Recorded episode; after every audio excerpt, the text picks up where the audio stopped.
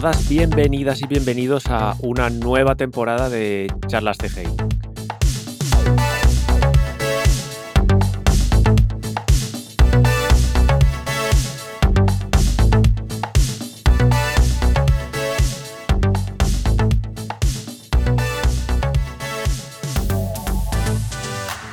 Hola Unai. Hola, no sabía cuándo entrar. Podemos Eh, repetirlo. sí, empezamos así. No, no, no repetimos nada. Esto va así. Vale. Hay que trabajar menos la postproducción.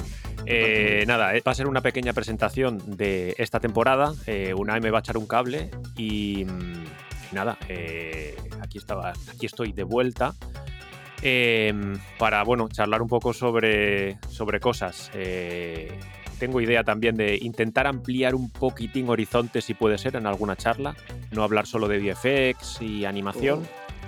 Eh, pero bueno, veremos eh, cómo sale y, y- y si le interesa, si le interesa a la gente hablar de cosas igual relacionadas con el cine o tal, que podía ser interesante. Em, bueno, eh, ¿qué- ¿qué más? Pues ¿qué, qué- qué cuento? ¿Qué contamos? Has vuelto, pero han cambiado cosas. Estás eh, ahora. Estoy en otro país, en otro, sí, en otro continente, de momento, aunque seguramente cuando salga el podcast ya no esté aquí. Bueno, es verdad, sí. Pero bueno, eh, sí, eh, básicamente dejé el podcast porque me volví a España y, y llevo desde entonces en Tenerife, Ujú. eh, gracias al trabajo en remoto, cosa que debería debería quedarse, debería quedarse y además el Sí, trabajo en remoto sin ir a la oficina.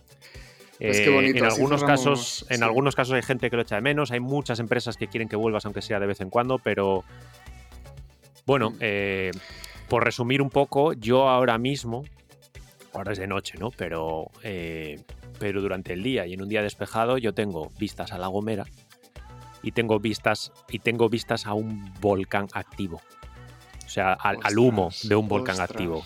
Eso es una brutalidad. O sea, Y es una pasada. Es una pasada y bueno. eh, bueno, a ver, pobre gente la que está justo debajo. Hombre, ¿no? por supuesto, Eh, por supuesto, sí. pero Pero es muy impresionante. Y sobre todo, cada vez que subo a, a la azotea y veo las vistas, es, eh, Mm. Es flipante. Y de estar, sobre todo, eh, todo el podcast eh, de la temporada anterior, que estaba, Mm. eh, lo hice en mi apartamento en Londres, y de estar en un apartamento moderno, amplio, bien, pero de una habitación a estar en una casa aquí, Claro. pagando claro. incluso menos, eh, y eso, con vistas al océano, a, a La Gomera, La Palma, cuando está, cuando está despejado, y, y bueno, como decía, eso, poder Eso ver pone- el humillo de, de- de- de un volcán activo. No, pero pon- ahora ponme los dientes largos de verdad. ¿Cuántas horas de luz tienes ahora mismo? Pues la verdad es que no sé eh, cuántas horas de luz, pero a las seis y media es cuando ya se hace de noche. Y yo recuerdo Londres que era horror, o sea, De estas horas a las yo aquí- cuatro, cuatro menos algo. Es que eso te iba a decir. A las yo, tres y pico algún día- ya empieza a oscurecer. ¿eh? Algún día Sí. me salgo a la terraza eh, después de comer y, y tomo un poquito el sol que ahora no quema. Mm. Eh, a ver, la diferencia sobre todo del el invierno, el invierno duro de Londres, sobre todo el año pasado, que a mí se me hizo personalmente duro por porque estábamos encerrados en casa sin ver a nadie, sí, sí. no como en España, que en España fue diferente, estuvieron como dos o tres meses encerrados en casa y después a vivir normal, sí. con cierta normalidad. Eh, eh, la mayoría de gente que conozco yo que estábamos fuera estábamos un poco hasta el culo de estar en casa y es- es ahí es encerrados. Bueno, pues práctica- prácticamente eso. O sea, en mi caso, las novedades han sido esas. En el tuyo, sigues En el la misma mío, empresa. pues, mm, Sigo, a ver, no me acuerdo si ¿En empezamos, pero bueno, es irrelevante. Sigo en Londres, eh, con menos horas de luz. la, eh, peor, la no- peor época la- del año. la normalidad no se ha alcanzado. eh, pero bueno, muy contento de trabajar en remoto también, que me ha gustado mucho que eh, saques este tema porque es como, como empezó el podcast también, Hmm. un poco por el trabajo en remoto y así. Eh, y Y, por estar un poco en con- contacto con gente, con gente Sí. sobre todo eh, que conozco, que práctica- prácticamente, eh, menos en un caso, a todos los conocía en persona y, y, bueno, había Hmm. trabajado con ellos y ellas y claro, era pues también una excusa para poder hablar con gente, poder, no sé, saber de gente que hacía tiempo que no sabía y compartirlo un poco. Sí. ¿Qué más quería contar en, esta breve introducción antes de presentar la charla que, tengo a continuación? Em, bueno, el podcast lo hago yo solo, eh, aunque Unai y Lidia colaboran de vez en cuando para poner la voz y, echarme un cable, eh, yo me lo guiso, yo me lo como. Yo organizo todo, yo hablo con la gente, intento quedar, eh, coordinar todo, grabar, editar, subir las cosas. Entonces, la idea de esta temporada es hacer un programa al mes. Muy bien. posiblemente más corto, si puede ser. Em, y bueno, es el objetivo un poco de hacer un programa al mes para no estresarme. Y, agradecería que, mm, bueno, sé que hay gente que me ha contactado y tal, que, bueno, que lo divulguen o lo que sea, lo compartan por redes, porque la verdad es que yo intentaré compartirlo, pero no tanto ni siquiera como el año pasado. A mí me lleva mucho tiempo entrar en foros, no sé qué. Yo, por ejemplo, Facebook ya no lo uso. Sí que lo compartiré en Twitter, pero mm, posiblemente en Twitter, igual en LinkedIn, pero no voy a no voy a molestarme mucho más de investigar por dónde lo puedo hacer y tal, porque bueno, quiero pues dedicarme a, otras cosas, ¿no? Entonces agradecería que todo el mundo que pueda, pues que lo comparta si le gusta y si quiere que llegue a más gente, pues bueno, yo lo seguiré haciendo, pero no podré involucrarme tanto en esa parte de las redes sociales. Em, Muy bien. Y yo, en mis notas que tenía de lo que quería decir, no tengo más, pero seguro que se me olvida algo. Pues no sé, como no quieras así rápidamente hablar pues de de eso del tiempo no no del tiempo bueno del tiempo entre comillas pero para con la industria no pues eh, sí bueno época mm. de bastante estrés por lo menos por mi hay mucho trabajo. Yo justo hoy acabo de, de finalizar en una empresa, eh, he estado mm. saltando de una a otra, em, he estado un tiempo también sin trabajar eh, por decisión propia, mm. pero sí que es verdad que hay una cantidad de trabajo brutal. Claro, siempre pensando con... porque he estado aquí en, Tenerife, pero trabajando para Londres. bueno, miento, para Londres y para, y para, Alemania, este último curro, ¿no? Mm. Pero, pero sí, estaría guay de alguna manera tener esta flexibilidad, aunque fuera temporal o tal, porque veo que tampoco es una cosa que, vea muy a largo plazo, ¿no? Eh, hmm. en algunas empresas parece que se está estandarizando un poco más, pero bueno, veremos, veremos. Em, pues Yo no, lo decía eso, por apuntar el gran contraste ¿no? entre el principio del podcast y ahora. Que al principio, o bueno, más sobre la mitad, parecía que estábamos como que estaba todo en el aire, la industria, que estaba como, hay poco que hacer. Sí, sí, no sabía. Y ahora de repente ha venido todo. Sí. sí. no, ahora hay una cantidad de trabajo brutal. Eh, yo empezaré en otra empresa que a día de hoy todavía no puedo decir, pero seguramente cuando salga el podcast eh, o el segundo capítulo, que ya lo tengo grabado, eh, ya lo pueda decir y es posible que cuando grabe el siguiente ya diga, estoy trabajando en tal sitio. Eh, pero bueno, eh, eso en, su momento, cuando llegue. Bueno, no me quería alargar mucho más. Eh, ¿Quieres que añada algo? ¿Quieres añadir algo? Algo que se nos haya olvidado por comentar antes de presentar a, la charla a continuación. Pues no, simplemente animar a todo el mundo que, que tenga posibilidad de persuadir a empresas que sigamos trabajando en remoto, que está muy bien para cierta gente.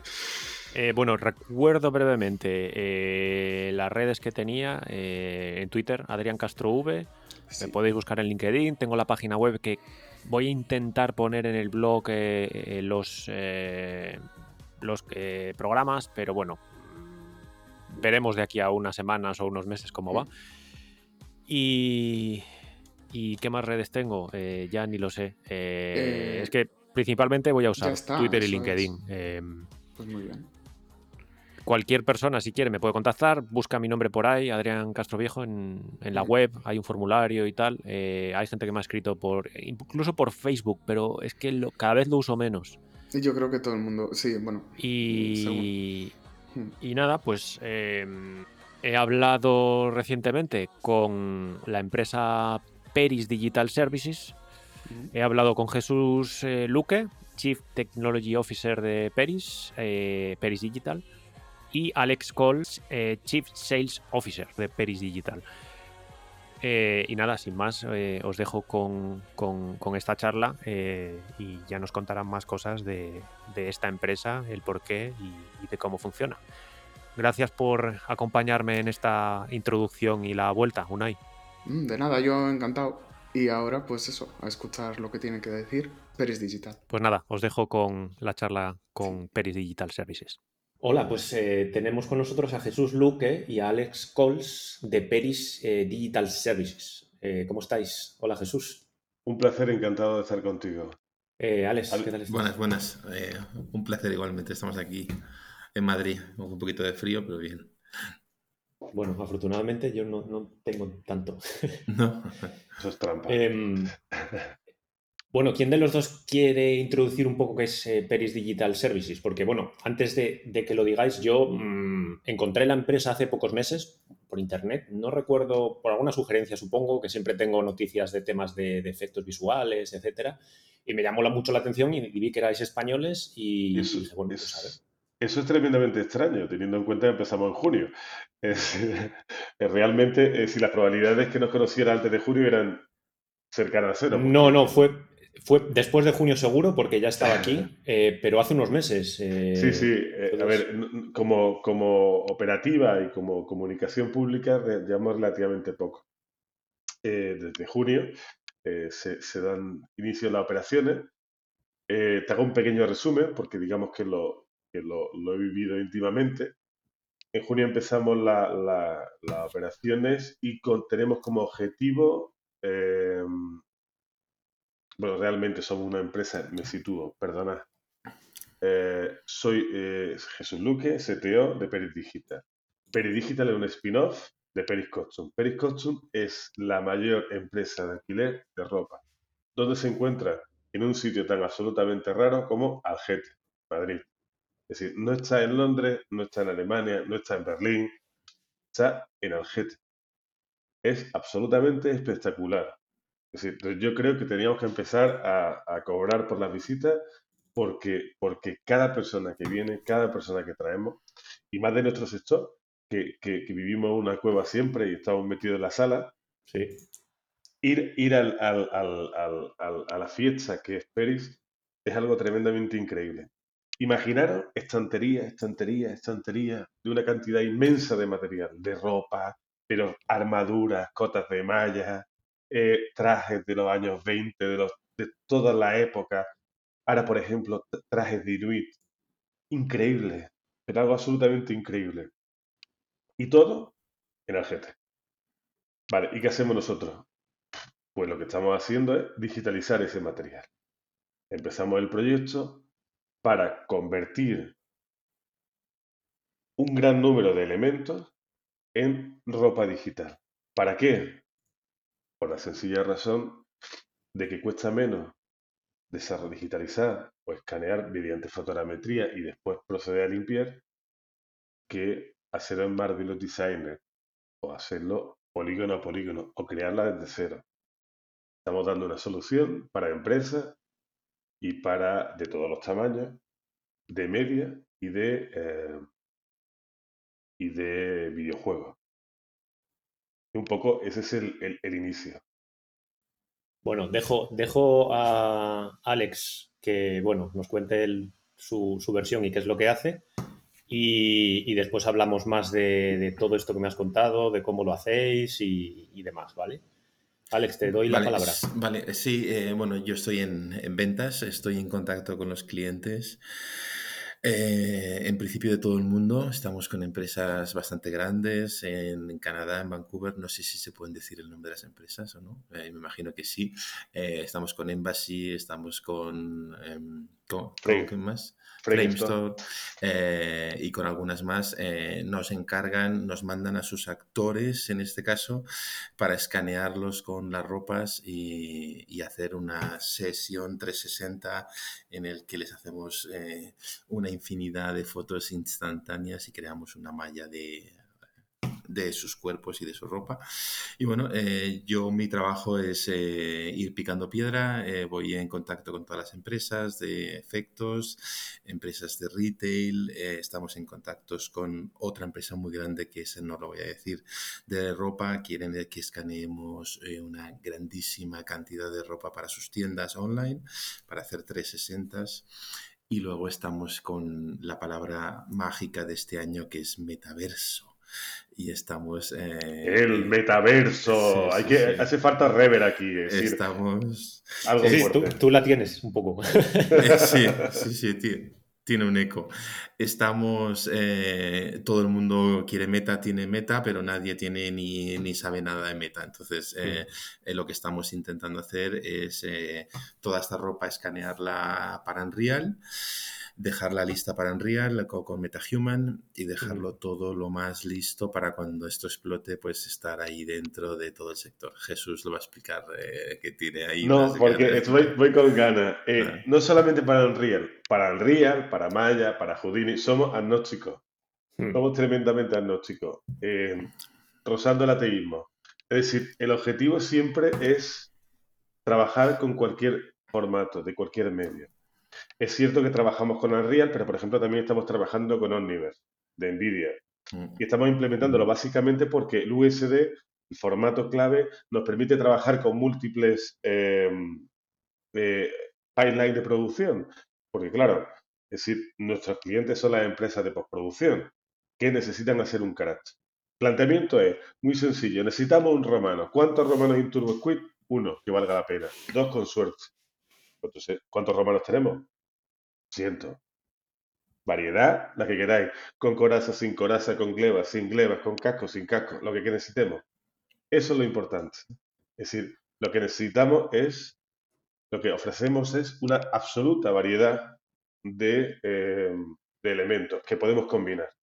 Vale, ahora déjame que te interrumpa porque eh, ya que estamos describiendo más eh, en lo que consiste, eh, y yo personalmente, porque yo la información que tengo es simplemente lo que tenéis en vuestra web, eh, y en principio cuando la descubrí era más relativo sobre todo a, bueno, a vestidos, telas y tal, ¿no? Que lo que me llamó la atención fue eso, que, bueno, lo escaneabais según leí con fotogrametría y después lo limpiabais y hacíais un poco el trabajo que por lo menos he visto yo hacer en, en, las empresas en las que he estado, ¿no? Para que después se usen efectos visuales y tal pero por lo que me dices también, eh, estáis creando también eh, lo que en VFX llamamos digitables, o sea, algo así, un, personaje completo con su ropa que funcione eh, en una producción de visual effects. Sí, sí, estamos haciendo giros, hmm. bastantes últimamente. Nos encargan, bueno, en Embassy hemos hecho tres o cuatro para una superproducción de, de, Netflix.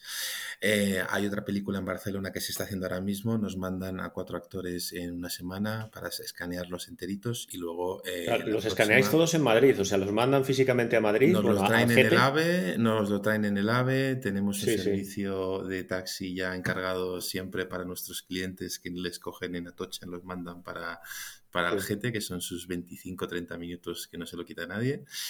Y luego vuelta para Barcelona y en el AVE. Tenemos cuatro en breve y cuatro más en, pocos días más.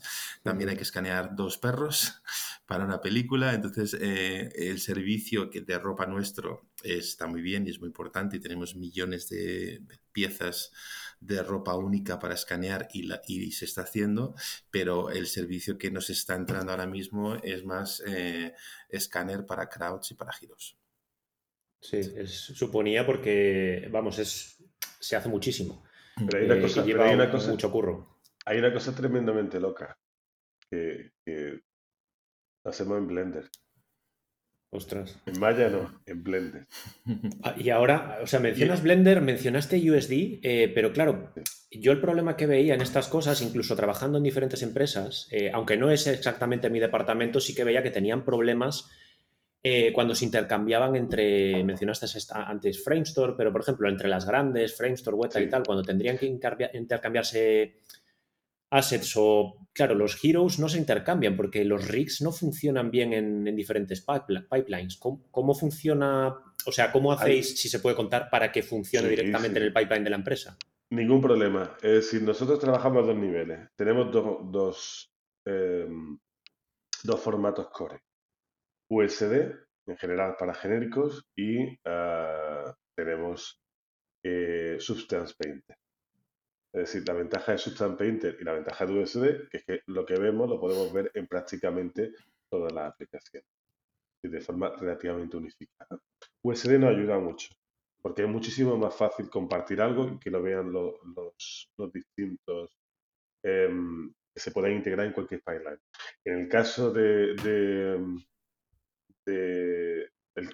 lo, bueno es que estamos usando un software que todo el mundo tiene, porque independientemente que tengan Maya, pueden tener Maya, pero no pueden tener Houdini. Pueden tener Houdini, pero no pueden tener eh, Max. Pero todo el mundo tiene Blender. Y hacer algo en Blender, es principalmente una locura, o se entiende que es una locura. Ojo, pero estoy hablando con pelo. Es decir, nuestros digitals, nuestros eh, tienen pelo y el pelo está hecho en Blender. Es decir, todo nuestro pipeline está planteado, está orientado a open source. ¿Para qué? Para facilitarnos la vida, para facilitar la vida a nuestros clientes, para que la entrega sea más fácil, para que lo puedan visualizar al mismo nivel que lo estamos viendo nosotros. En cualquier caso, insisto, trabajar con VSD es un gloria bendita, porque mm, Alex, tanto Alex como yo somos eh, perros viejos, llevamos demasiado tiempo en esto y aparte venimos de la postproducción guerrera, de la postproducción de, no de gran empresa, sino de la pequeña y mediana empresa, con lo cual prácticamente hemos hecho de todo.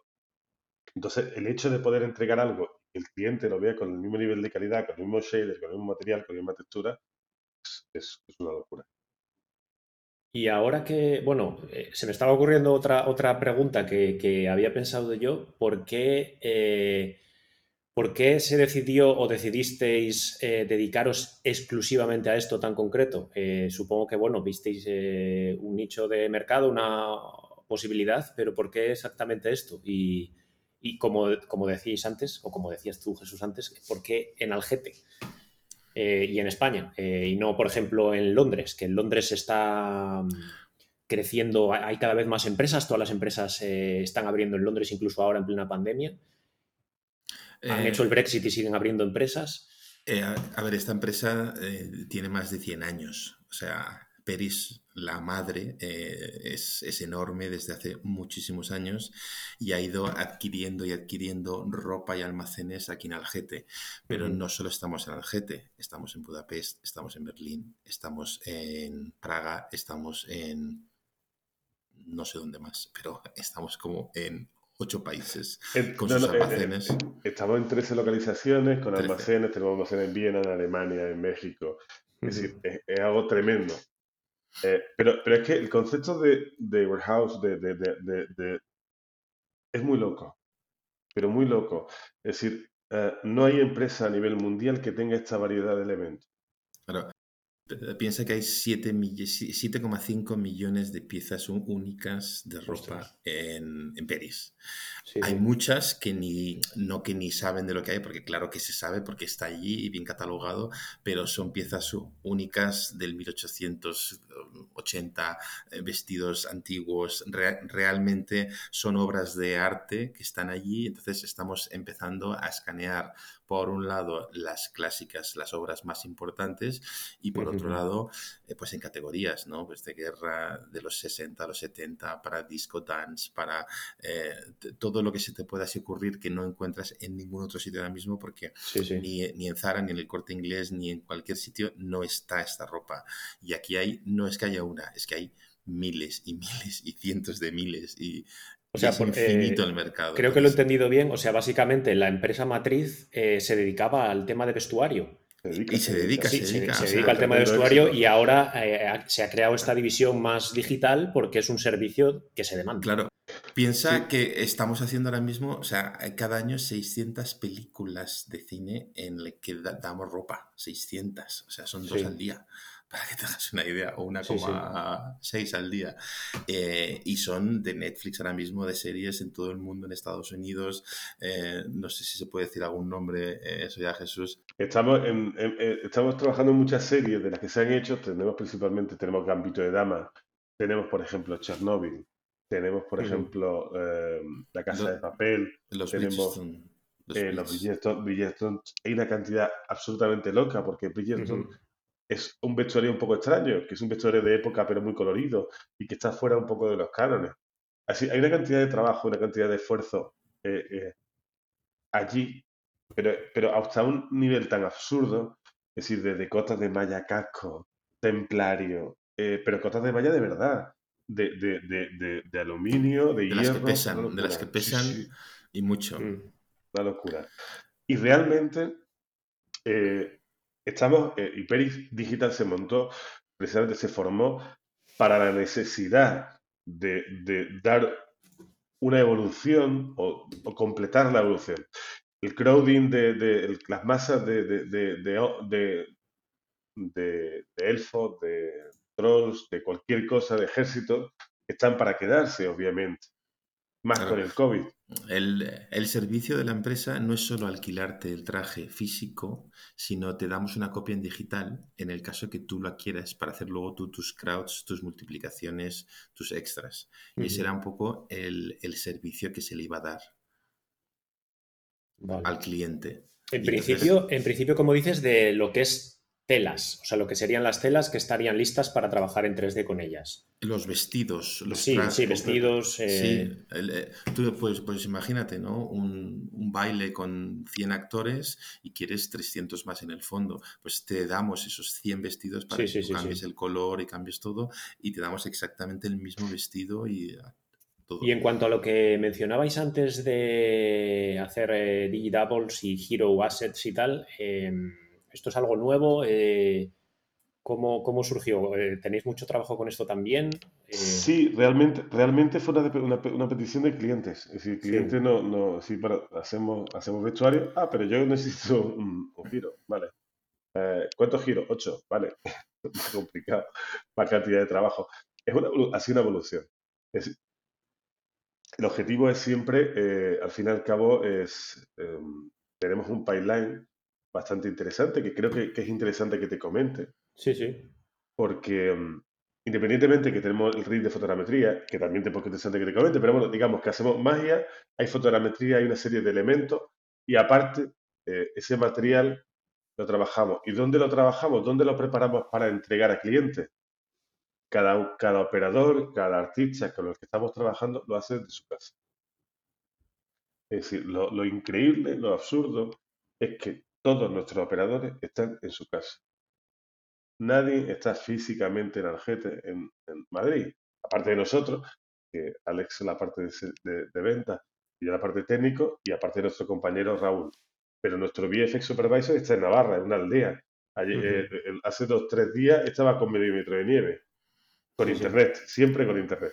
Sí. Eh, luego tenemos a, a- a gente en Málaga, tenemos gente en, en pueblos de, de- de la Comunidad de Madrid, tenemos pueblos en Tarragona, gente en Tarragona, tenemos por toda la geografía española, en este caso española, pero realmente nuestro, todo nuestro material está, está ahora mismo en una zona en Londres de, eh, de AWS, de Amazon Web Service. Sí, sí. De, Y de podemos Amazon. tener- Sí. Claro, podemos tener operadores a lo largo del mundo, Por lo menos a lo largo de Europa, para tener un cierto delay. Sí, sí, sí, como muchas ahora. Básicamente tienes que estar a cierta distancia por el tema de, de la latencia. Lo, aprendí yo bien ahora que estoy en Tenerife y se nota, se nota que hay más latencia aquí, depende de la compañía, pero están, estando más lejos físicamente se nota. es mucho más complejo, Mm. obviamente. Eh, pero la ventaja es que estamos ganando calidad de vida. Todos conocemos Sí, nuestro sí. sector, que es criminal, y ha sido criminal. Hemos trabajado eh, horas salvajes de forma salvaje. Y, y eso es interesante. ¿Por qué? No solamente por, por la propia calidad del operador, obviamente, y el artista que está trabajando, sino que redunda en el trabajo. Es decir, nuestra política es una política coherente de, de hora de trabajo. Están trabajando ocho horas, como si estuviera trabajando en cualquier otro tipo de empresa. Y el resto del tiempo, pues, obviamente, hacer lo que quiera. Venimos de un sector, por lo menos en España, en algún tiempo concreto, en el que se han quemado mucho los operadores, se han quemado mucho los, los- equipos. Y entonces tenemos como objetivo controlar eso y permitir que los operadores y el, y el equipo pueda trabajar, tenga que tra- trabaje exclusivamente las horas que tiene que trabajar, puedan trabajar desde su casa, puedan tener conciliación familiar que eso es absolutamente brutal y absolutamente loco dentro del mundo de 3D, y por supuesto un contrato laboral, algo también especialmente loco, en el que mucha gente se trabaja, sí, a nivel de contratos, pero contratos mercantiles, eh, cosas muy complejas.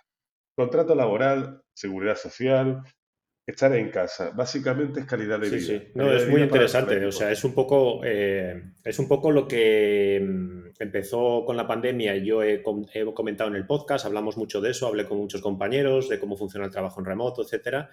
Y es una cosa que muchos queremos que siga. Eh, yo sí que es verdad que vi, hablé, hablé, con gente en España y en las empresas del sector, eh, excluyendo ya a vosotros, evidentemente, muchas siguen queriendo el trabajo en oficina. Y el trabajo en oficina ya no implica mm, solo ir a la oficina, sino eh, en la mayoría de los casos, como el mío, moverte de ciudad. O sea, yo soy de León, de Ponferrada. Eh, yo me fui a Barcelona, después estuve en Madrid, he estado en muchos sitios. Eh, ahora mismo estoy en Tenerife, pero me, bueno, es posible que me, que me vuelva a Londres. al final, eso que implica también un montón de, cambios en, tu vida. Y si tu vida fuera más simple y te pudieras dedicar a algo que te gusta en el sitio en el que estás a gusto, eh, sería mucho mejor para todos, yo creo. Sí, sí. Eh, yo estaba en una empresa aquí hace poco, en el que no voy a decir el nombre, en Madrid, muy, muy eh, grande de Pospo, y los jefes han dado orden de que todo el mundo vuelva a la oficina porque han calculado que se rinde un 30% menos o que se, que se trabaja un 30% menos. Es lo que dice. Desde casa desde casa. Eh, pero el problema, a ver, eh, el problema lo tendrá la empresa, eh, no sé qué piensa será, porque en todas las empresas que, Yo he estado en un montón de empresas, sobre todo en la pandemia, salieron contratos muy cortos también. De, una me echaron por problemas cuando empezó lo del COVID, que cayeron muchos proyectos, etcétera. Mm. Y he saltado esto como en cuatro empresas ya casi, o más, en un año y pico. ninguna empresa, y todas las noticias que tengo de compañeros del sector y tal, evidentemente la mayoría que conozco yo están fuera de España, aunque conozco también gente en España, eh, todos han aumentado la producción. Sí, sí, no, y de hecho muchas empresas se sobredimensionaron. O sea, si tenían una capacidad en, físicamente de 500 personas, podían tener contratadas a 700 porque lo que permitía el trabajo en remoto es escalar mucho más rápido y tener artistas mucho más rápido, ¿no? Y es, raro, es raro que haya bajado la producción. Puede, puede ser casos concretos y, operativas concretas, porque también es cierto que el trabajo en remoto implica una operativa concreta. Es complejo de, desarrollar a nivel de pasar de cero. Es decir, en nuestro caso es fácil. ¿Por qué? Porque hemos empezado desde el inicio. Es decir, en nuestro caso directamente nosotros hemos ido a una empresa, hemos creado una empresa con ese objetivo. Todo el material está en la nube todo el material está eh, securizado en, AWS, con lo cual para nosotros es mucho más fácil. Los operadores físicamente lo único que tienen es una pantalla, un teclado, un ratón y una Wacom. Pero por lo demás, es que ni siquiera tienen ordenadores en local.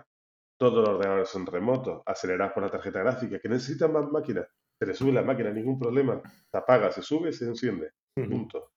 Eso es una locura. Eh, eso eh, para nosotros es fácil.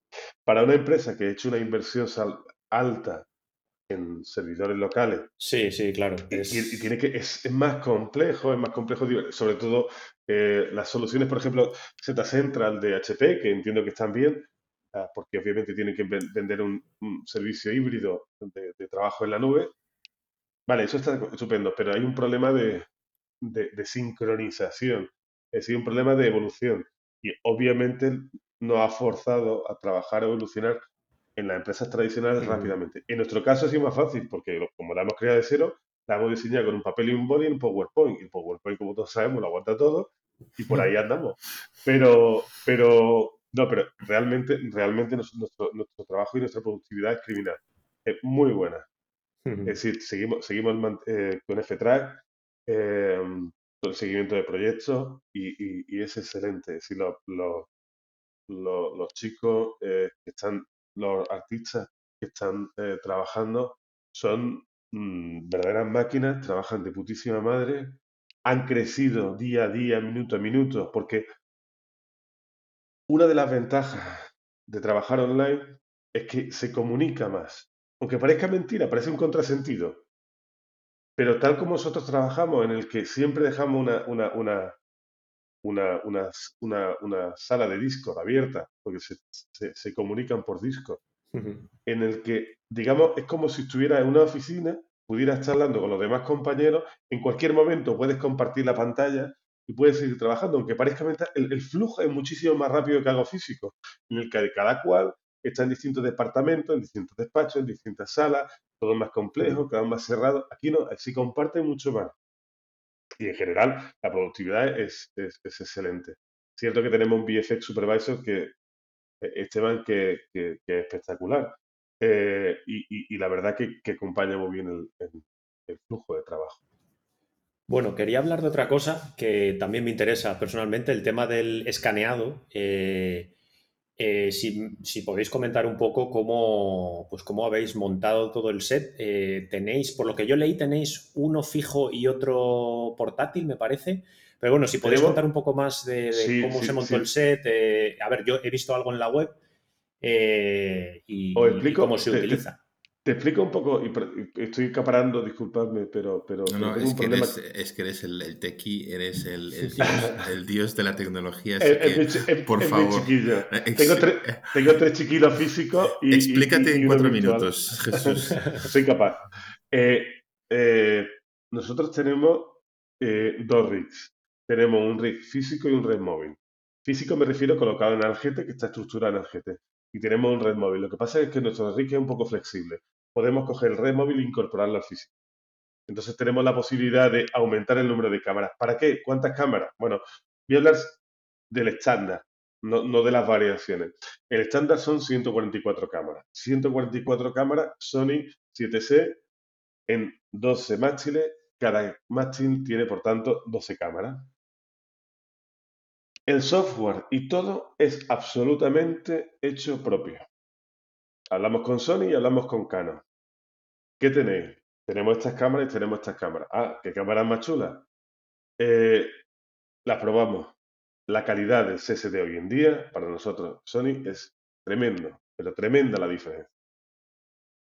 Vale, estupendo, ya hemos seleccionado cámara. Ahora, ¿cómo sincronizamos todas las cámaras? Con Jetson Nano. Volvemos a NVIDIA. Es decir, por alguna razón Nvidia nos invitó al GTC y por alguna razón estamos en el próximo GTC estaremos también presentando proyectos porque nos hemos eh, apoyado en Sony, nos hemos apoyado en Nvidia para el desarrollo de todos los proyectos. La ventaja que hemos tenido comunicación directa con, con Japón. Es decir, todo el desarrollo de software que es interno, en el que hemos conseguido que 144 cámaras disparen simultáneamente con 30 milisegundos de error, es decir, entre la primera y la última hay 30 milisegundos. Realmente menos. Es decir, eh, es algo verdaderamente una locura. Pero no solamente eso. Como todo el software es nuestro y como tenemos un objetivo de escaneado brutal, lo que hacemos es que cogemos cuatro cámaras y las vinculamos a un Jetson Nano, que es la que se encarga de disparar. Con lo cual tenemos 36 Jetson Nano. Como nos gusta jugar mucho los juguetes, pues las tenemos, o me gustan a mí, las tenemos sincronizadas todo está sincronizada, todo se lanza. Cada vez que se, desde la Workstation Server se lanza un disparo, hay 36 Jetson Nano que dice, ¡Hala! Estoy aquí, vale, me toca disparar, disparo. Y hay 144 cámaras que disparan. Insisto, cámara full frame. Cámara con una óptica de 1.8. Óptica fija, tenemos dos, tenemos tres ópticas. 50, 85 y 135 absolutamente espectacular, sin viñeteado, sin flare, sin esto. Eso es la base. ¿Qué más tenemos? Pues tenemos 24 paneles de MX. Venimos del cine, es decir, nos hemos dedicado a la postproducción de cine muchos años y hemos estado en rodaje. ¿Con qué trabajamos? Con DMX. ¿Qué ocurre? Que controlamos todos los paneles de luz.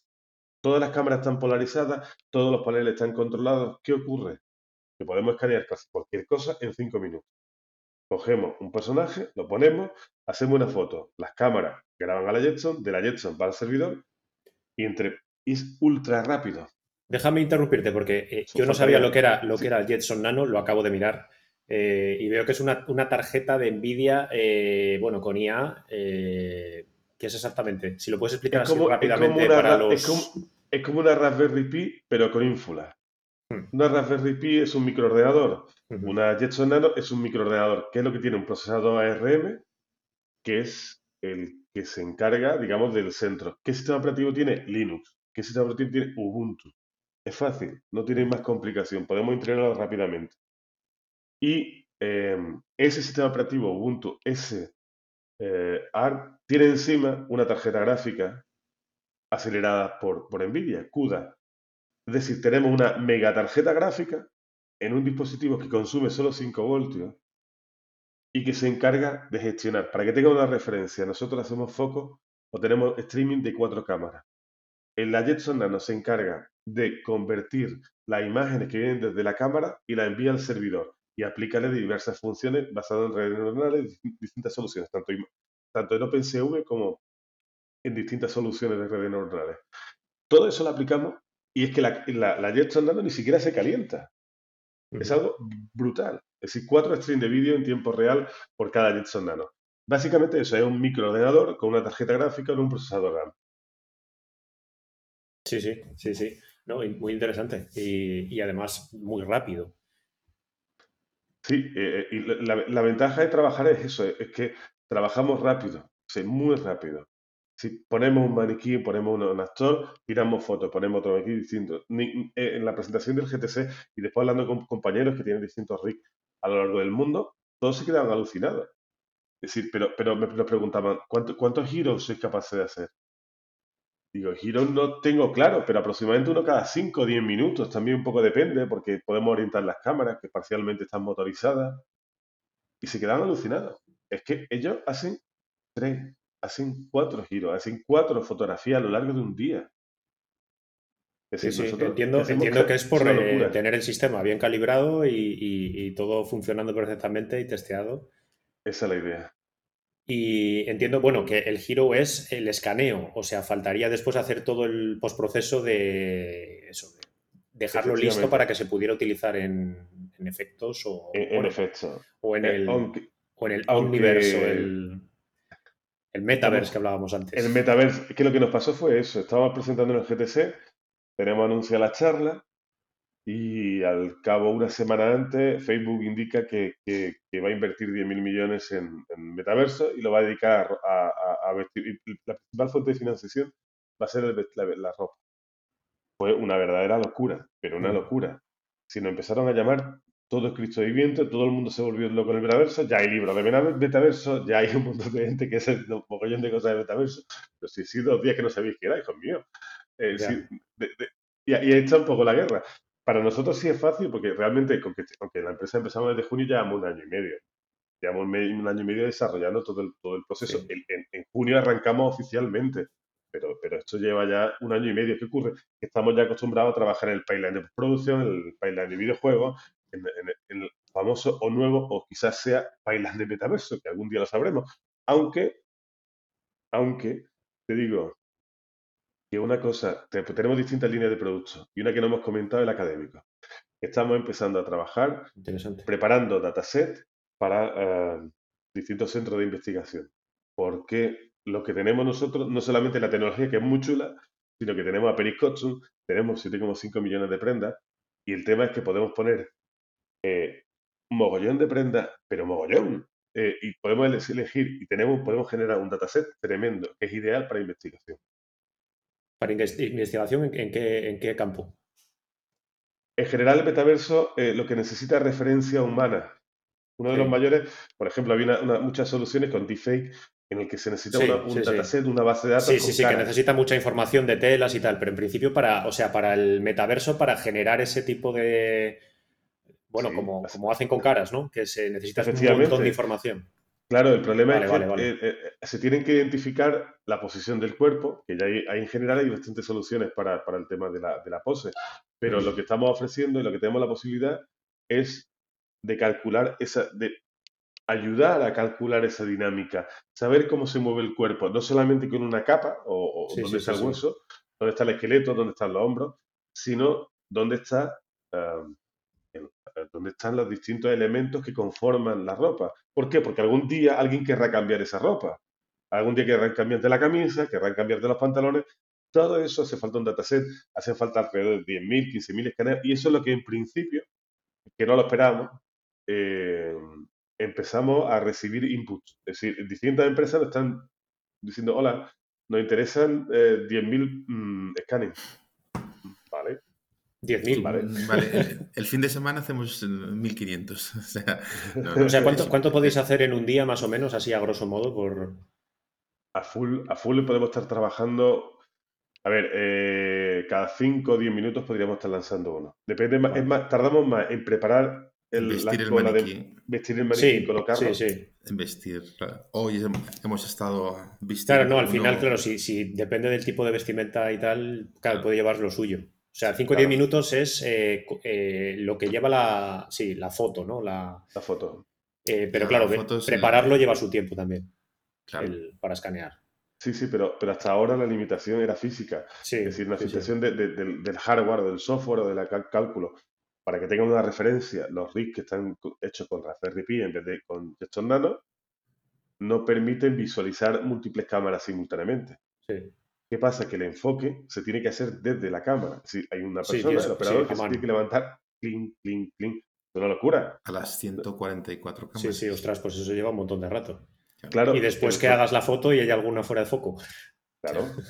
Claro, entonces, ¿qué hacemos nosotros? Tenemos Raúl que, que- que está sentado delante de la pantalla, va cargando cada uno de los mástiles, tiene un stream de vídeo de cada una de las cámaras, hace clic para focus un clic, y aparte encima hemos generado una capa por encima de eh, focus peak para determinar dónde está el, plano de, de foco. ¿Qué ocurre? Que de un vistazo rápidamente ves si, si un mástil está enfocado o no está enfocado, porque nos indica claramente visualmente. Realmente ya solo trabaja con focus peak, con una imagen de, de la cámara, pero encima unas líneas que indican el plano de foco. Y va muy, muy rápido. Claro, esa es la diferencia con trabajar con un sistema más manual. Sí, sí, la rapidez sobre todo. Y estaba pensando ahora, no, eh, en principio, claro, teniendo la matriz de Peris eh, Costumes y tal, os dedicáis más al tema de trajes y telas, etcétera. Eh, no sé si os han pedido a algún cliente eh, escanear otro tipo de, de cosa, algún prop o cosas similares. Bueno, un, un perro. En breve Sí, bueno, nos comentabas traen- antes un perro, ¿no? Eh, Nos traen a dos perros eh, Sí, ahora en die- en eh, 10 días. eh, les tenemos que, pues, que preparar un, un stand para que estén ahí quietecitos. Será interesante ver el tema del foco y el tema de que- cuánto tiempo están ahí, pero bien, bien, bien. En- también hemos hecho distintos elementos eh, ultra complejos y, y hemos hecho una producción que todavía no podemos hablar de ella, pero, pero que, que es- está hecha en Virtual Production. Con lo cual nuestros props han sido para eh, visualizar el Unreal Engine en 15 metros de pantallas LEDs desde la cámara. Es decir, ahí hemos hecho muchísimo, hemos hecho desde mesa hasta tetera, hasta básicamente el trabajo que se hacía antes físico, eh, el de decorador. Sí, sí. Sí, no, no, eso sigue existiendo, que no, que no nos cargamos gente, al contrario, sí, sí. estamos ayudando. Eh, eh, Pero bueno, Virtual Production, sí. Sí, sí, Virtual Production es una locura. Es una verdadera locura. Em, hay que ir de peregrinaje a una a una a un volumen para verlo, eh, porque es decir, ya no es que tenga el concepto. Imaginarte, imagínate que entra en un inmenso plató en el que hay alrededor de 15 personas en medio, en el que todos son eh, eh, pantallas LED de 15 metros, en el que todo el mundo está callado, en el que encima hay agua cayendo, en el que encima es una verdadera locura y todo con LED, pantalla. Eso es, es, es algo increíble.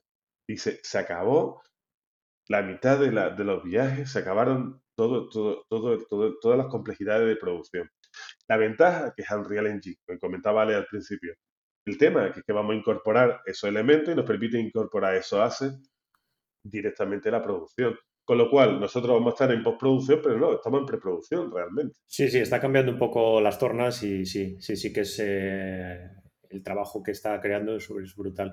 Yo no he tenido la ocasión de ver ninguno. También es verdad que explotó bastante durante la pandemia porque fue en plan, no podemos rodar, no podemos viajar y, y la demanda, prácticamente todos los estudios en los que, bueno, los que, los que he trabajado yo o los que están surgiendo están también apostando por tener eh, Virtual Production porque la demanda también es, es brutal. Y, y- y de hecho, in- incluso pensando en, en Pace Digital, eh, supongo que eso, la demanda es brutal también eh, en ese aspecto. O sea, va todo un poco más también orientado a tener este tipo de recursos digitales y no solo el físico.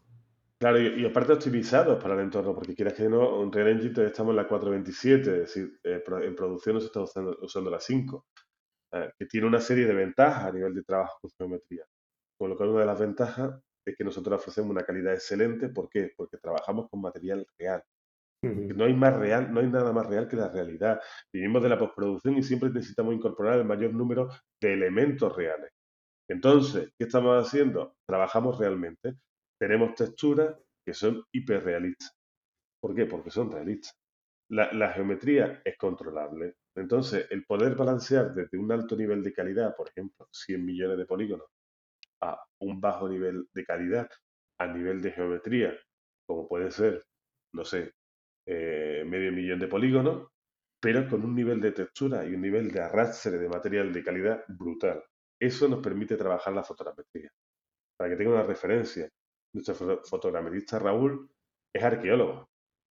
Imagínate el, nivel extremo de, detalle que estamos Sí, hace años que, bueno, empecé a seguir un poco cosas de fotogrametría y había muchos, eh, en tema de arqueología, restauración y tal, que utilizaban eh, la fotogrametría para, bueno, para investigar o también para reconstruir cosas y tal. Está interesante. Sí, el tema de heritage es fundamental, el tema de la conservación es fundamental y se han formado mucho en el, sector. Ahora, ¿qué ha pasado? Que Enrique ha dicho, compro Reality Capture, que es nuestro software de referencia. ¿Vale? Eh, genial. Eh, y lo integra dentro de los pipelines de, postproducción. Yo estoy como loco por saber la próxima versión de Reality Capture. Porque, porque de la mano de, de Unreal Engine de Epic eh, algo más va a incorporar. Por ejemplo, para que tenga una referencia, nosotros estamos empezando a sacar, estamos, todavía no lo hemos acabado porque estamos acabando de definir el pipeline, eh, PBR directos desde, eh, desde scanning. Es decir, ponemos una persona, ponemos un objeto, ponemos un, un, vestuario y salen con los materiales aplicados, con su roughness, su metallic, su diffuse ya aplicadas. Eso es un nivel muy por encima de lo que se está Ahora que mencionas todo eso, ¿qué, qué posibilidades de, manipulación le, le podéis dar al cliente en, esos aspectos? Totales, las, que, las que pidan, eh, se las dais por separado y ellos tocan lo que quieran. Nosotros que no solamente damos el material ya eh, con el diffuse aplicado, es decir, estamos dando el material ya segmentado, es decir, lo que es cuero es cuero, lo que es metal es metal, hmm. lo que es eh, su surface catering de la cara es su surface catering de la cara, esa parte la estamos dando. ¿Por qué? Porque básicamente nosotros queremos ayudar al pipeline de postproducción, queremos ayudar a la gente de postproducción. Y entendemos que es dentro de nuestro servicio. No solamente en general en fotogrametría, básica, para el que no conozca, básicamente es una nube de puntos, una geometría, un objeto en el que tiene un diffuse. Y ahí tiene todos los componentes, tiene todos los brillos, pero no existen los brillos. Si realmente es un, es un face shader, un material sin ningún tipo, una lead, un material sin ningún tipo de iluminación. ¿Qué hacemos nosotros? Segmentar de forma manual y ahora próximamente de forma automática directamente desde el rig, en el que el, cuero es cuero, el metal es metal, el, el, lo mate es mate. ¿Qué ventajas tenemos? Pues para nosotros unas cuantas pues tenemos más trabajo, pero para la empresa de postproducción es una gozada, porque claro, ellos lo integran directamente en el pipeline de postproducción le ahorramos una cantidad tremenda de trabajo. Y relativo, relativo a todo esto, igual, igual la respuesta me la puede dar Jesús. Eh, en términos eh, económicos, eh, supone, entiendo que al final un... Sí, perdón, Alex, que al final me quedo, estás hablando tú todo el rato y me quedo solo hasta con tu nombre. Es que... soy la agonía, soy Sí, en términos de costes, comparar una, en una empresa de postproducción o de efectos visuales, hacer un giro asset o vestir digitalmente a una persona, entiendo que los servicios lo contratan porque son mm, más efectivos o más económicos. infinitamente más económico. Claro, eh, hacer un giro desde cero, quieras o no, por muchas fotos que le hagas y referencias que tengas y todo, nosotros el volumen lo tenemos exacto.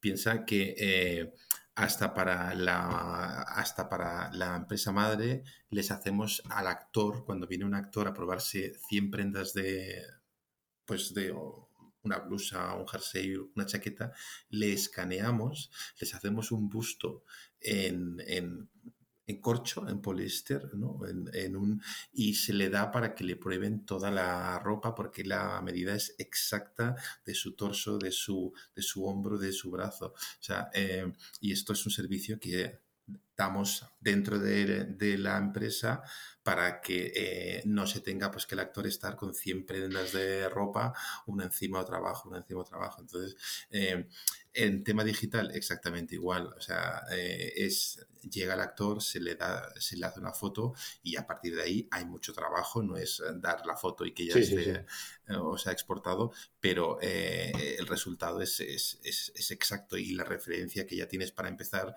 es un, es un 10. Sí, sí. Me estaba acordando que ¿qué le diríais o qué le dirías tú eh, a alguien que se dedica a eso en una empresa de efectos visuales, que básicamente pueda pensar que les estáis quitando el trabajo? Eh, me estaba acordando relativamente de algún, de algún colega de profesión que precisamente se, dedican un poco a, a esa rama. No, no le estamos quitando el trabajo. No, digo, digo, si piensan, si piensan que le quitarais el trabajo, eh, no sé. Se lo estamos haciendo más fácil. O sea, eh, les estamos dando ya el personaje hecho para que ellos ya luego hagan sus materiales mucho mejor, sus. Eh, el personaje es solo el personaje, pero luego hay que hacer los rigs, hay que hacer la animación, las colisiones, las telas tienen que fluir. sí, sí, hay que. básicamente les quitáis el marrón. les quitamos el marrón inicial. Y el marrón, sí. Eh, Además, no solo por lo que dices, eh, ya no solo a un departamento, sino, bueno, hablo sobre todo en empresas grandes, ¿no? A, varios, porque estaba pensando en el departamento de simulación de telas y eso, de CFX, que, claro, si realmente le dais algo que las colisiones ya más o menos están preparadas para que funcionen, eh, no van a tener tanto problema de explosiones y este tipo de cosas cuando empiecen a simular, ¿no? Eh, Jesús, ¿querías hablar tú? No, no, no, no, perdón. Ah, es que he visto, he visto una manita de esas que... Estoy inquieto, como se podrá ver. Uh, sí, sí, le damos los weightmaps. Sí, la ventaja es que le damos lo, lo, lo, el peso de, los objetos. ¿Qué ocurre? Que un botón, no sé, digamos, no tiene deformación y, mm. y, y la, bajo de una falsa, falda sí. Básicamente lo que le damos es, esa, esa referencia. Pero claro, insisto, no, quitamos, no estamos quitando el trabajo, al contrario queremos ayudar a... A ver, un, carácter, para un largometraje, eh, nosotros vamos a, preparar un personaje y, ese personaje luego se tendrá que vestir o se tendrá que cambiar a lo largo de todo el desarrollo de la producción. Si nosotros estamos dando un, un cuanto, un momento, un tiempo, un, algo, pero que después tiene muchísimo trabajo. Nosotros quitamos el acabar con el trabajo tedioso, sí. el pesado, dejar que la gente, que, que los artistas pueden trabajar. Un estilo, por ejemplo, he estado viendo este fin de semana Arcane. Eh, nosotros podemos hacer la ropa de Arcane, pero finalmente tiene que haber un director de arte, un, un lining, un shader manager, que tiene que trabajar sobre ese, sobre ese, sobre, sobre ese elemento. Nosotros le vamos a facilitar el trabajo para tener la geometría, para que haga el, el trabajo pesado. Sí, luego finalmente hay que trabajar. Sí, de hecho, de hecho, respondes a preguntas que se me estaba ocurriendo porque estaba pensando más en. Eh, o sea, yo como mi background es más de VFX, siempre pienso en lo realista, ¿no? Lo que, como lo que hacéis vosotros, que ya es mm. eh, de las reales. Pero claro, en, producciones, eh, Arcane no lo he visto, pero bueno, supongo que es un poco así animación realista estilizada. Pero en, lo que es animación, feature animation y tal, entiendo que también les puede valer ese tipo de trajes. Igual las telas las tienen que tocar un poco más para que sean más cartoon, pero, pero podría ser también una posibilidad para alguna empresa. Sí, sí, es que está hecha la, o sea, está hecha la base a super alta, a super máxima y hiper realista y a partir de ahí el, artista que entra en el shader empieza a bajar, empieza a hacerlo más cartoon hasta el grado que él quiera y el número de polígonos igual, tú lo tienes hiper detalle, pero luego puedes ir haciendo smooths y bajándolo, bajándolo hasta que tú quieras. Entonces, eh, partimos del máximo absoluto, con prendas únicas. Claro, tú imagínate que estás haciendo un juego. Ponte ahora a hacer eh, ropa, camisas, trajes o militares o romanos. Eh, mm te vienes aquí a nosotros y nos dices, a ver, enséñame 20 romanos, enséñame 20 trajes, enséñame 20... Mandamos las fotos, escoges 5, te lo escaneamos y ya lo tienes. Y en una semana tienes todo el material ahí para tú hacer tus juegos, tus, tus pelis y tus historias. Sí, ahora, que, eh, ahora que lo decía se me, estaba ocurriendo otra cosa que era simplemente... Em, porque lo estamos hablando y bueno, esto es un podcast y tal. Em, eh, ¿Habría manera de ver eh, algo de esto, cómo funciona de manera visual? Sí, vamos a preparar, se lo he pedido a Jesús y me lo va a preparar ya muy en breve, eh, poner eh, tres cámaras para hacer unas presentaciones online de, para clientes míos que tengo fuera de España, para no ir a verles, que sí que les voy a ver, pero es mucho más fácil el decirle que qué quieres, o un, casting online, el propio director puede ver la prenda o el vestuario que se le prepara ahí al maniquí, lo ve, dice, venga, va, se pone, se hace la foto y ve en directo cómo se hace todo y cómo se prepara. Eh, soon, to come. Eh, está está en, mi lista de wishlist y yo creo que para, enero, para enero sí que podremos ver una demo, una demo activa. Interesante. realmente también en el, GTC, en la charla del GTC, en distintos medios hemos publicado una serie de imágenes y referencias. Es cierto que no, que no tenemos publicado una, una, una sesión completa, ah, porque realmente la sesión completa eh, Dura un, minuto. claro, tiene una foto. Se, hemos, perdona, rectifico. Sí tenemos una sesión completa. Hay, hay, una, hay un vídeo que lanzamos a 240 frames por segundo de un disparo. Y se oye del, del, disparo, pero es que realmente no hay más. Es, decir, es muy chulo, es decir, cuando queremos jugar y tenemos los paneles de MX, ahora ponemos rojo, ahora ponemos verde, este panel rojo, este azul, este amarillo, ahí nos divertimos mucho. Pero lo que es la sesión en sí, es que es un suspiro. no hace mucho un, actor eh, bastante conocido eh, se puso a... Le hicimos el disparo y dijo, ya, Sí, es que no hay más. Eh, pues yo he estado en sesiones que he tardado más, digo, ya, pero en nuestro caso es fácil. Eh, es que es, muy, muy rápido. Y por ir finalizando, una pregunta que tenía, bueno, que no se me ocurrió preguntarla antes, pero la tenía ahí en la cabeza. Em, para hacer el tema de Heroes o Digitables, ¿Qué diferencia puede, eh, puede aportar eh, esto, eh, esta tecnología, sobre todo fotogrametría y todo lo que has comentado, con los light rigs? Los light rigs que, por ejemplo, tiene Paul de Bedek, aparte de que el precio es extremadamente caro, y supongo que será mucho más caro que cualquier producto vuestro, ¿qué, qué diferencia puede haber en el producto final? Me encanta el trabajo de Paul. El otro día lo estaba comentando con, con otro programa. El problema de Paul es que su trabajo es único. Hmm. Su trabajo está ligeramente aislado del mundo. Sí, sí, que es el único, nadie después hace. el tema es que nosotros, nuestro objetivo siempre ha sido acercarnos al cliente. Por distintas razones hemos trabajado. Nosotros en fotogrametría entendemos que la solución en, tiempo, en corto tiempo. Hay gente que trabaja en videogrametría videogrametría hoy en día no tiene absolutamente ningún puñetero sentido. Porque no tiene sentido tener cada frame un fichero a veces. A veces, tener cada frame un modelo diferente. El tema es que por mucho no, no, se puede hacer segmentación, no se puede hacer gestión de materiales, no se puede integrar dentro de un pipeline normal.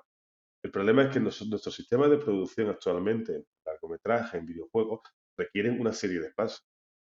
Entonces, el trabajo de Paul, que es increíble, que ahora está en Netflix, que le voy siguiendo, y, es precioso, pero está como el, el, en una isla desierta, es decir, nadie le sigue, es decir, es imposible seguirlo y es imposible tener ese material. Entre otras cosas, vale, por ejemplo, que comentábamos, nosotros estamos con un proceso para empezar a generar PBR, para sacar la información de materiales no necesitamos tener ese, ese, ese mogollón de cámaras, pero es que eso tiene mogollón de cámaras, pero tienen baja calidad esas cámaras. Lo que pasa es que tienen un control de la luz, disparan, tiran fotos con una frecuencia concreta para tener el, ambiente alrededor. Pero realmente no tiene ningún sentido. Tiene sentido para lo que son investigaciones y desarrollo, que son espectaculares e impresionantes, pero está muy, muy lejos de lo que requiere una empresa de postproducción. Una empresa de postproducción requiere que le solucionen el papel lo más rápido posible para disminuir los costes. Un operador no quiere sufrir. Un operador quiere trabajar con un material que pueda trabajar y que pueda controlar. Y un poco es donde nos movemos. Y obviamente que nuestro producto es extraordinariamente más barato de cualquier cosa que hagamos. Sí, sí. Sí, no, no, es una cosa porque, bueno, yo sí, también lo sigo y tal, y sí que después, años después, algunas cosas se implementan y tal, ¿no? Pero, eh, pero por ver eh, la, opinión.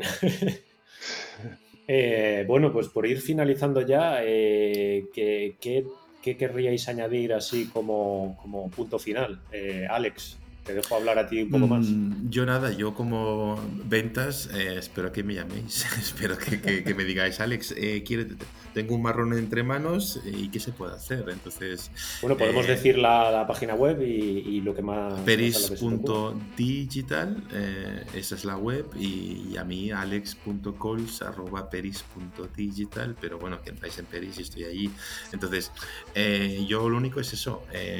ahora mismo estamos con muchas líneas, ¿no? Juegos, metaversos, retail, eh, museos, que es otra historia que estamos, y eh, con, ideas para eh, expandir estos rigs por, por todas partes.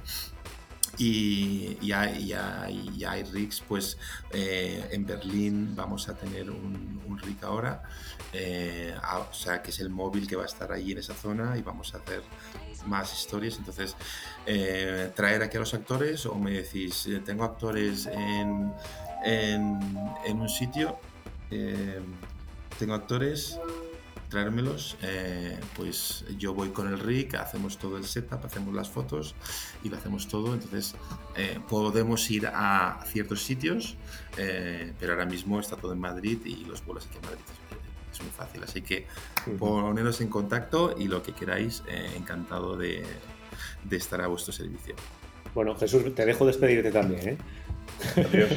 ya he hablado mucho, como siga, yo puedo seguir hablando hora y hora y hora. A ver, tengo un problema, me gusta mi trabajo y encima es mi chiquillo, con lo cual eh, eh, le tengo, le tengo, como técnico, le tengo muchísimo amor. Pero simplemente muchísimas gracias por tu tiempo y muchísimas gracias por, permitiendo eh, mostrarte un poco nuestro, pequeño universo. yo por, mi parte encantado. Muchas gracias por, por dejarme hablar con vosotros y contar un, poco la experiencia. Espero, sí, espero que bueno que los que lo escuchen, si no os conocen, que lo descubran. Eh, yo como decía, lo descubrí pues supongo que estas sugerencias o de LinkedIn o algún buscador o tal, encontré eso de repente la empresa y me eché un vistazo, me llamó la atención. Después vi que era una empresa española, aunque bueno, si entras en la web está todo en inglés y tal, ¿no? Em, que parece una empresa de fuera, como siempre ves ahí algo potente y tal. Eh, y bueno, muy, muy, muy interesante el trabajo, el trabajo que hacéis. Eh, bueno, sin más, eh, recuerdo a la gente que mm, eh, retomamos el, podcast, que pueden seguirme. Así que nada, os invito a seguirme y, espero seguir pudiendo hacer alguno más. muchas gracias a, ambos y un saludo. Gracias, un placer. Y en seis meses aquí hacemos otro y hacemos un follow-up. De acuerdo. Hasta luego. I'm